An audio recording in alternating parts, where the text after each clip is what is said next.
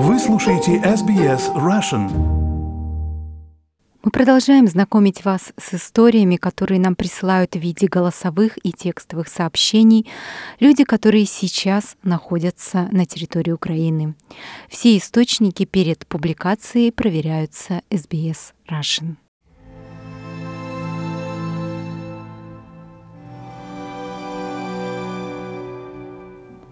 Это сообщение от человека, который находится в населенном пункте Кременная Луганской области. 9 марта. У нас было очень жарко. Бомбежка продолжалась целый день. По городу было много попаданий в дома, и рядом много домов разрушено. В многоэтажках и частных домах повылетали окна. Возле нас тоже были прилеты примерно в 50-100 метрах. Дом целый. У тестя он живет через пять домов, в трех местах осколками пробило крышу. Света и связи нет уже третий день. Сегодня, кажется, 11 марта. И четвертый день без связи и света. Мы уже потерялись в днях недели, ориентируемся по календарю.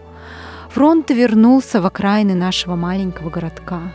Взрывы тяжелой артиллерии не прекращаются ни на минуту, а еще в близости слышны пулеметные очереди – Ранее оборудовали подвал, сделал железные опоры под потолок.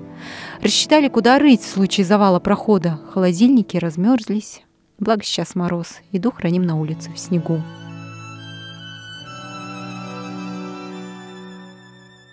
Сегодня был капец. Нас сегодня полдня бомбили минометами и пушками.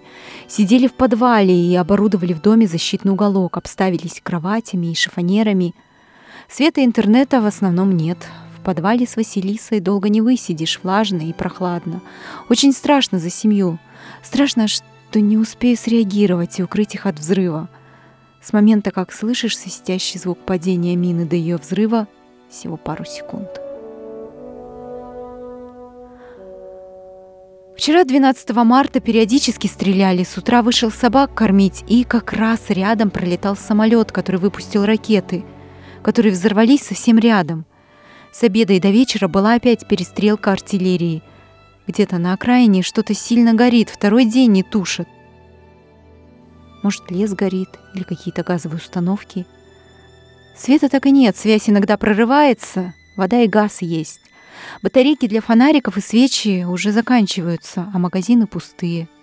Иногда привозят хлеб, за которым нужно простоять пару часов в километровой очереди.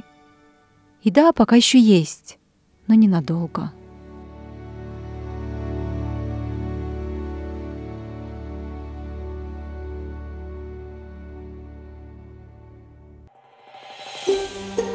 Хотите услышать больше таких историй?